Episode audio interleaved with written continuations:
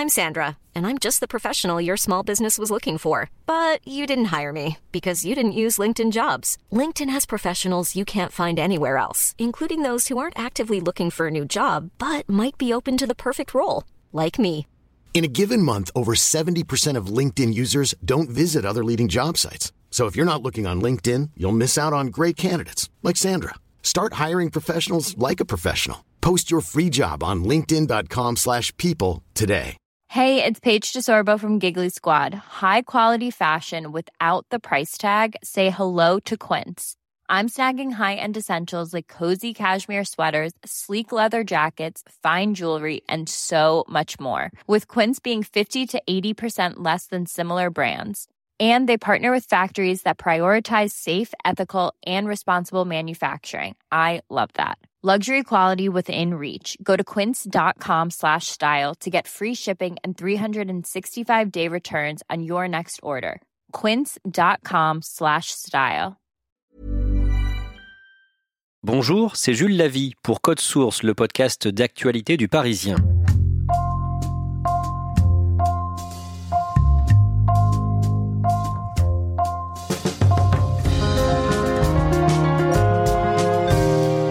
Vous avez sans doute entendu parler des chocs toxiques indirectement causés par des tampons ou des cups, des coupes menstruelles. Les cas sont rares, mais parfois dramatiques. En Belgique, une jeune fille de 17 ans, Maëlle, en est morte le 9 janvier. Une Française, Sandrine Grano, victime elle aussi d'un choc toxique en avril, a dû être amputée des deux pieds et d'une partie des mains. Elle a témoigné dans Le Parisien le 20 janvier dernier. Comment éviter ces infections? D'où viennent-elles précisément? L'information sur les emballages est-elle suffisante? Code Source fait le point aujourd'hui avec Florence Méréo, spécialiste santé au Parisien. Mais d'abord, Sandrine Grano prend le temps de nous raconter son histoire et son combat pour une meilleure information au micro de Claudia Prolongeau.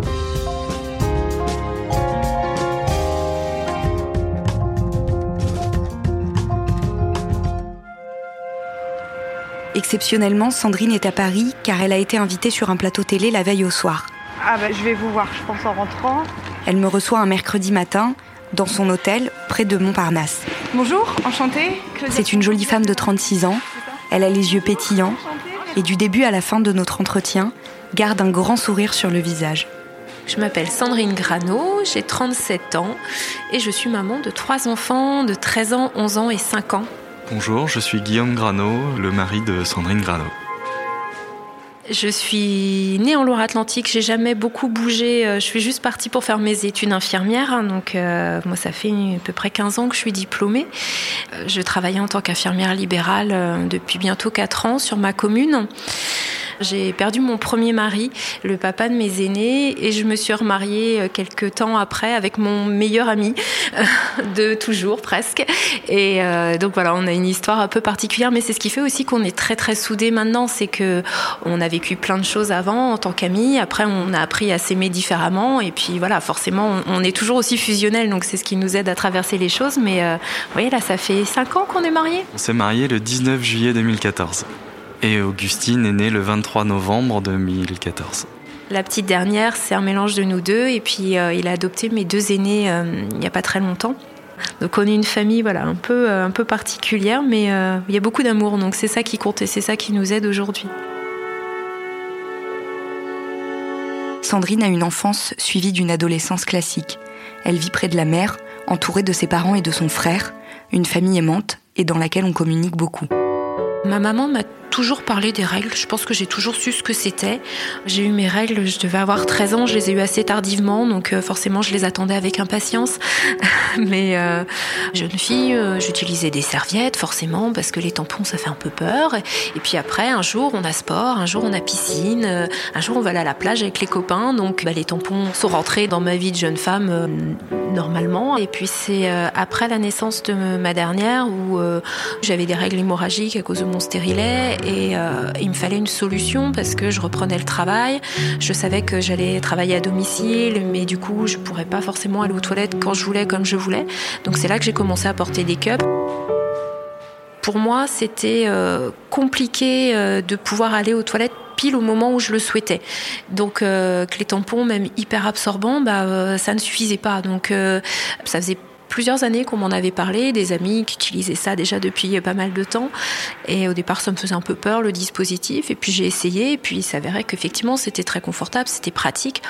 Et euh, j'ai envie de dire, c'est une vraie liberté, quoi. Derrière, quand vous êtes active, euh, nous le vend parce qu'il y a une grande contenance. Du coup, c'est super. Hein. Les règles hémorragiques, on n'est pas obligé d'être toutes les deux secondes à se changer ou changer même son pantalon et ses vêtements parce que c'est la cata. Donc c'est comme ça en fait que je m'y suis mise et euh, effectivement c'était le bonheur. Ce bonheur s'arrête brusquement un soir. Sandrine et Guillaume rentrent chez eux après une journée de travail, sans se douter que les heures qui vont suivre seront décisives. Tout a commencé euh, dans la soirée du 10 avril 2019. Ma femme a commencé à se plaindre de maux de ventre vers 20h. Euh, Au début, elle pensait que c'était des maux d'estomac, et puis à la fin du repas, en se levant, elle se dit ah, c'était peut-être euh, plutôt gynéco. Alors elle a retiré sa cup. On a continué la soirée euh, tranquillement, on est allé se coucher assez tôt au final, et puis euh, elle trouvait pas de position, elle avait de plus en plus mal au ventre. Quand SOS médecin est venu, elle a consulté à 1h du matin, elle avait euh, donc d'énormes douleurs dans le ventre, mais elle avait pas de fièvre, la tension était bonne, ça ressemblait plus à des symptômes de, de calculs rénaux. Et à ce moment-là, ma femme a discuté avec le médecin de la possibilité d'un choc toxique. Et ils ont revu ensemble les symptômes et ils ont conclu tous les deux que bah, le plus probable c'était quand même bien des calculs rénaux et pas un choc toxique.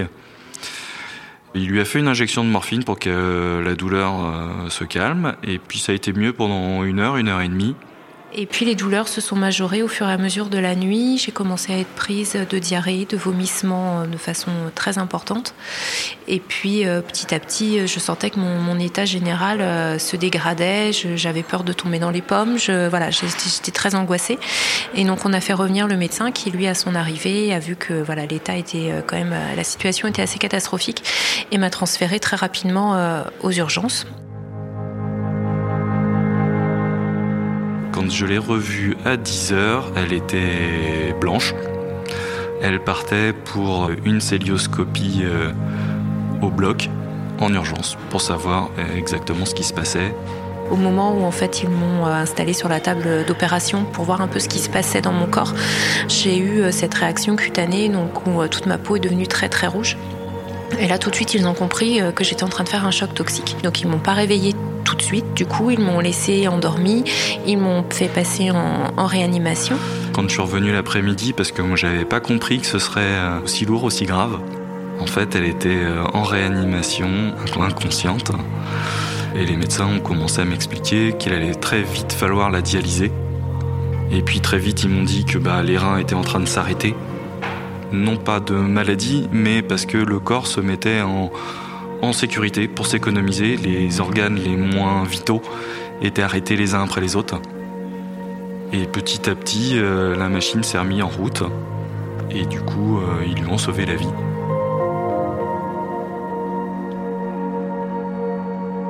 Mais euh, bah, les extrémités ont été très mal irriguées et les nécroses se sont très vite installées. J'ai très vite eu peur et conscience du risque d'amputation.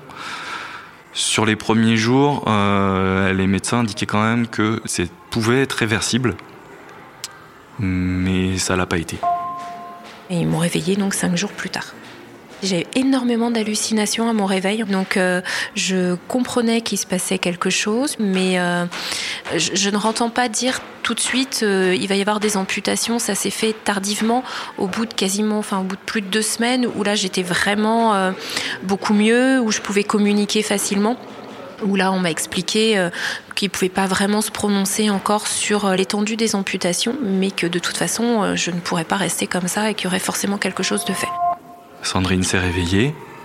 Et donc ça a été déjà un, premier soulagement. Et puis ensuite, euh, on a pu euh, venir avec les enfants. Et puis Sandrine est sortie de réanimation, elle est sortie de l'hôpital. Et, puis après, il a fallu euh, y retourner pour les amputations. En tout, je suis restée trois semaines euh, en réanimation. Je pouvais pas marcher du tout, j'étais alitée. J'ai été transférée en service de médecine après la réanimation où là, il tenait absolument à ce que je sois mise au fauteuil.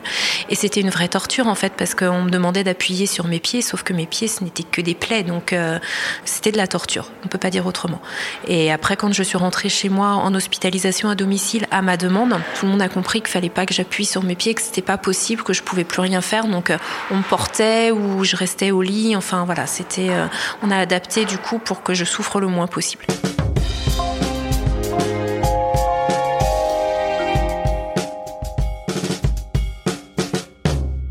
Un mois après, Sandrine retourne à l'hôpital pour être amputée des pieds et de deux phalanges sur chaque doigt. Jusqu'à la dernière minute, je n'étais pas angoissée.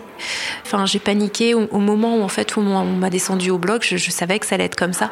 Où là, tout d'un coup, on se dit ça y est, c'est fini, quoi. Donc, euh, et puis bon, ça s'est bien passé, il n'y a pas eu de difficultés majeures.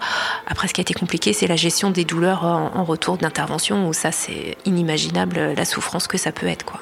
On vient couper euh, des os, on vient couper des gros nerfs, donc euh, c'est extrêmement douloureux. Euh, mon mari a passé quatre jours à appuyer toutes les 5-10 minutes sur, le bouton de pompe à morphine. C'était vraiment très rapidement. On me dit vous n'êtes pas obligé de regarder vos jambes, vous n'êtes pas obligé de regarder les, les, plaies quand on va faire les pansements. Donc je m'étais imaginé du coup des choses pire, je crois. Finalement, j'ai commencé à regarder et j'ai pas été plus choquée que ça. Enfin, j'en ai pas le souvenir. En tout cas, c'est plus après, quand on commence à, se rasseoir dans un fauteuil, quand on peut se regarder devant le miroir, où là, on s'y dit waouh. Enfin, j'ai morflé, mon, je suis plus ce que j'étais, quoi. Donc, euh, mais j'ai vite intégré en fait mon, corps, euh, mes nouvelles limites. Euh, j'ai demandé à essayer des prothèses de doigts esthétiques. Et quand on m'a livré le prototype, euh, en fait, j'ai pas pu les mettre parce que là, j'ai réalisé que c'était plus moi, c'était plus mon corps. Je préférais être, tant pis, avec des petits bouts de doigts, mais être comme je suis, c'est moi maintenant. Ça n'a pas été des très bons moments, mais euh, on était ensemble. Et puis les étapes se sont passées les unes après les autres. Et puis avec la rééducation euh, est revenu aussi un petit peu plus d'autonomie. Le fait d'avoir une phalange à chaque doigt, euh, ça me sauve un peu la vie parce que sinon je n'aurais rien pu faire clairement avec euh, juste des paumes, on peut pas faire grand chose. Euh, là, c'est vrai que je peux écrire, je peux téléphoner, je peux faire des petites choses à la maison, je peux plier du linge, je peux voilà. Après, je retrouverai jamais ce que je faisais avant, j'en ai bien conscience. Donc euh, maintenant, j'arrive à adapter mon activité en fonction de mon handicap et puis j'ai bon espoir de progresser encore davantage euh, avec les mois et les années qui vont passer. Donc euh, je reste optimiste quand même. Écrire, par exemple, vous avez dû quand même réapprendre la première fois, euh, pour la petite histoire, euh, j'ai un de mes enfants qui est revenu avec son cahier d'école et je me suis dit, bah non, faut quand même que je signe. Enfin, ça me semblait. Et, du coup, euh, j'ai pris un crayon, je l'ai tenu comme je pouvais parce que j'avais des énormes pansements. Et puis j'ai signé, puis je me suis dit, hé, je peux le faire. Et puis après, quand on m'a enlevé les pansements, après toutes mes interventions, eh ben, je me suis dit, je vais réapprendre tranquillement, mais à retenir mon crayon d'une façon différente. Et aujourd'hui, je suis hyper contente parce que j'ai récupéré la même écriture que j'avais avant. Et ça, je suis contente. Depuis ses amputations au mois de juin, Sandrine réapprend à vivre normalement. Très bientôt, elle devrait pouvoir conduire à nouveau en faisant adapter son véhicule. Mais ce choc toxique l'amène aussi à mener un autre combat, celui de faire de la prévention sur la dangerosité possible des protections hygiéniques. Le port maximal, c'est 4 à 6 heures sur les tampons et sur les cups. Ne surtout pas les porter la nuit, ne surtout pas les porter euh, juste avant les règles, comme on peut nous conseiller des fois et dans l'idéal, ne pas les porter. Moi, du coup, l'interprétation que j'en fais, c'est euh, les porter parce que je vais à la piscine, parce que j'ai une activité qui fait que avoir un dispositif euh, intravaginal, c'est plus facile. Mais euh, mieux vaut utiliser des serviettes, des protections extérieures pour ne pas prendre de risques. Moi, j'utiliserai pas de cup, mais je me pose quand même la question en tant que maman. j'ai deux filles, qu'est-ce que je vais leur conseiller plus tard? Pour le moment, j'en suis à la conclusion de n'emporte pas. Par contre, ne va pas t'empêcher de vivre et de sortir avec tes copines et d'aller à la piscine et de faire du sport euh, de façon plus confortable.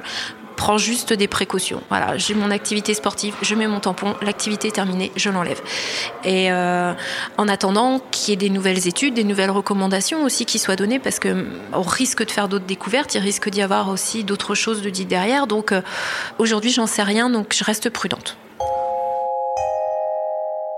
Au mois de janvier, Sandrine apprend avec effroi qu'une jeune fille de 17 ans est morte en Belgique à la suite d'un choc toxique. Ça m'a touchée parce que je me suis mise à la place de ses parents et je voyais les miens qui ont cru que j'allais mourir aussi à un moment. Enfin, ça a été euh, quelque chose de compliqué. Donc j'ai relayé cette information. Florence Méréo, qui est journaliste au Parisien, du coup, est tombée par hasard dessus. Elle m'a contactée. On a beaucoup échangé et puis euh, voilà, elle a fait l'article et, euh, et, là, ça a pris une ampleur euh, pas possible. Je crois qu'un quart d'heure après, j'avais un premier journaliste qui me rappelait derrière pour me demander une interview. Et depuis, ça fait huit jours, c'est à peu près sur le même rythme.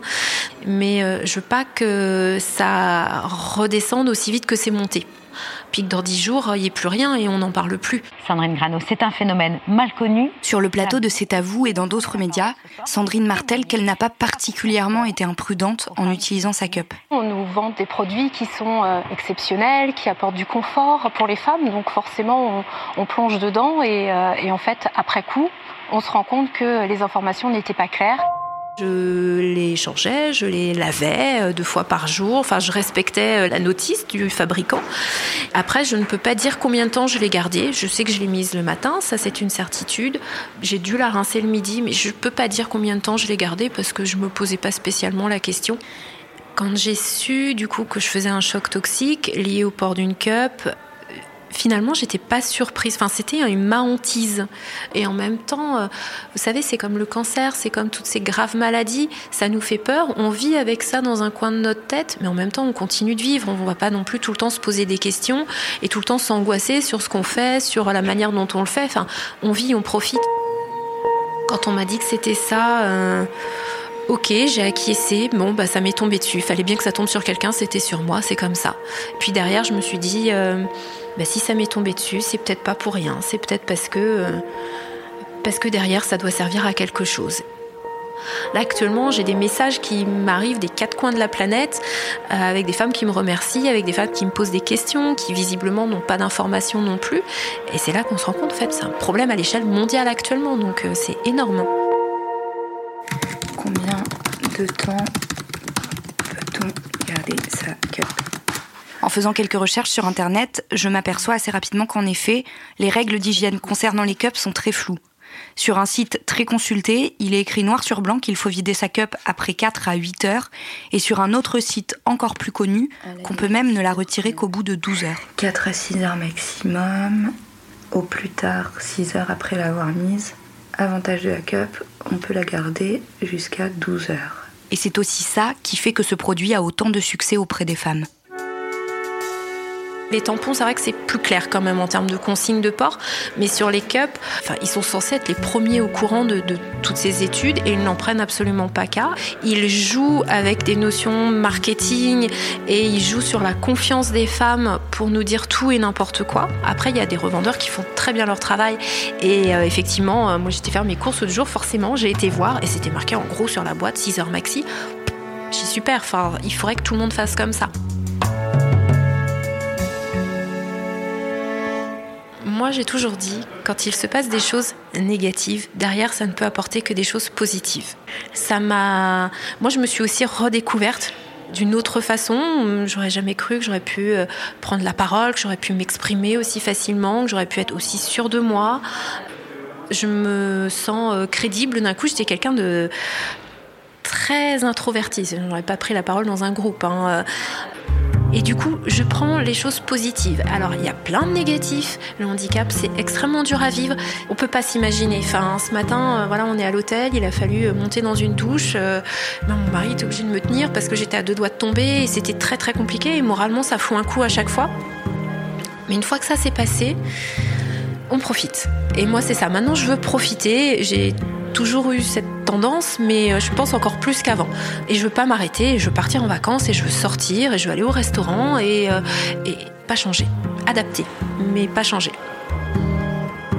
Honnêtement, je devrais être morte aujourd'hui, donc oui, maintenant, de quoi je vais avoir peur?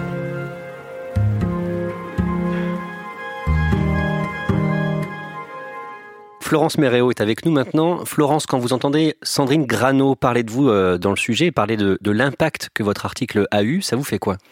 Ben, je, me dis que cet article a pu être utile a pu être utile pour elle et surtout pour les autres femmes, pour que tout à chacune, on puisse être peut-être mieux au courant euh, des risques encourus euh, lorsque l'on porte un tampon ou une cup. Alors l'idée, ce n'est évidemment pas de dire qu'il ne faut plus porter de tampon ou de cup, parce que ça a été quand même des grands outils euh, de liberté pour les femmes. Ça a permis d'avoir une pratique sportive et de l'activité physique plus confortable. C'est ce que dit Sandrine d'ailleurs. Hein. Absolument, mais vraiment aujourd'hui, il faut avoir une information plus claire. Combien de temps on peut les porter, dans quelles conditions? Et je trouve que le témoignage de Sandrine est pour ça d'une extrême utilité pour toutes les femmes. Alors justement, combien de temps est-ce qu'on peut porter des protections comme les cups et les tampons? Alors, c'est toute la question. Aujourd'hui, il n'y a pas de réglementation claire sur ces questions-là. Selon les fabricants, ça aussi. Certains disent 4, 6, 8 heures, 12 heures. Et c'est là la grande problématique. Les autorités sanitaires, telles que l'ANSES, c'est une autorité de sécurité sanitaire, dit qu'il faut les porter maximum entre 4 et 6 heures, avec plutôt une préférence pour 4 heures. Et c'est valable pour les tampons et les cups? C'est valable pour les tampons et pour les cups. Tout ce qui finalement va entrer dans le corps, va être interne au corps, avec aussi d'autres choses à savoir, c'est-à-dire que les tampons, on ne peut pas les garder la nuit. Ça, c'est quelque chose que l'on ne savait pas il y a encore quelques années. On ne peut pas les porter non plus hors de la période des règles. Et il faut aussi avoir le bon tampon adapté à son flux euh, de règles. Donc si on se résume, 4 à 6 heures maximum, même s'il y a autre chose décrit sur l'emballage. 4 à 6 heures maximum. Les cas euh, comme celui euh, de Sandrine sont très rares en France On a des chiffres? Oui, les cas comme Sandrine sont rares. en 2017, il y a eu 24 cas recensés de chocs toxiques rares, mais il faut savoir que ce n'est pas une maladie à déclaration dite obligatoire. Donc peut-être que ce chiffre est un petit peu euh, sous-estimé. Euh, pourquoi est-ce que c'est rare le choc toxique? C'est parce que euh, nous, les femmes, nous sommes pas toutes porteuses du risque de développer un choc toxique. Et pour cause, on considère que c'est entre 1 et 4 des femmes utilisatrices de tampons ou de cups qui peuvent être porteuses du risque. Qui peut être porteuse du risque? Il faut avoir plusieurs conditions. Déjà, il faut être porteuse d'un staphylocoque doré le staphylocoque doré, c'est une bactérie et en fait, il faut être porteuse d'une forme particulière de cette bactérie qui s'appelle TSST1 et en fait, c'est l'accumulation de sang qui va être bloqué par le tampon, qui va peut-être potentiellement libérer de la toxine dans le corps. Et cette toxine, elle va aller attaquer les organes, euh, le foie, les reins, le cœur. Et donc le choc toxique peut être potentiellement très dangereux, voire mortel. Et c'est pour ça que seulement 1 à 4 des femmes peuvent être euh, concernées. Est-ce qu'il y a un moyen de savoir si on est porteuse de ce staphylocoque doré ben, C'est très compliqué parce qu'il faudrait des dépistages euh, à échelle nationale pour un très faible nombre de cas.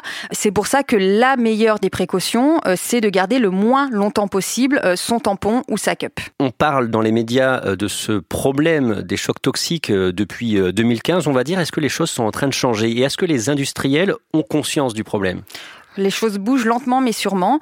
En ce qui concerne les tampons, il commence à avoir des évolutions. Je regardais euh, récemment là sur des boîtes et je voyais que c'était marqué pensez à changer votre tampon toutes les 4 à 6 heures. Avec dans les notices, pour certaines marques de tampons, euh, des explications de ce qu'est le choc toxique et comment le prévenir. Reste que ce n'est pas encore clair sur toutes les boîtes. Sandrine Grano, par exemple, le dit pourquoi est-ce que sur les boîtes de tampons, il n'y aurait pas, comme sur les paquets de pâtes, un temps marqué très clairement, 4 euh, à 6 heures? Et l'autre grand problème, c'est surtout sur les cups, puisque là, euh, les informations varient d'un fabricant à l'autre, et là, l'information est encore très peu claire. Donc les fabricants doivent vraiment prendre conscience de leur euh, rôle dans l'information des femmes. Merci Florence Méréo et merci à Sandrine Grano qui a accepté de témoigner au micro de Claudia Prolongeau. Épisode produit par Clara Garnier-Amouroux et Benjamin Boucriche, réalisation Alexandre Ferreira. Code Source est le podcast d'actualité du Parisien, disponible chaque soir du lundi au vendredi à 18h. N'oubliez pas de vous abonner sur votre application de podcast préférée comme Apple Podcast ou Podcast Addict et n'hésitez pas à nous écrire directement code source at leparisien.fr.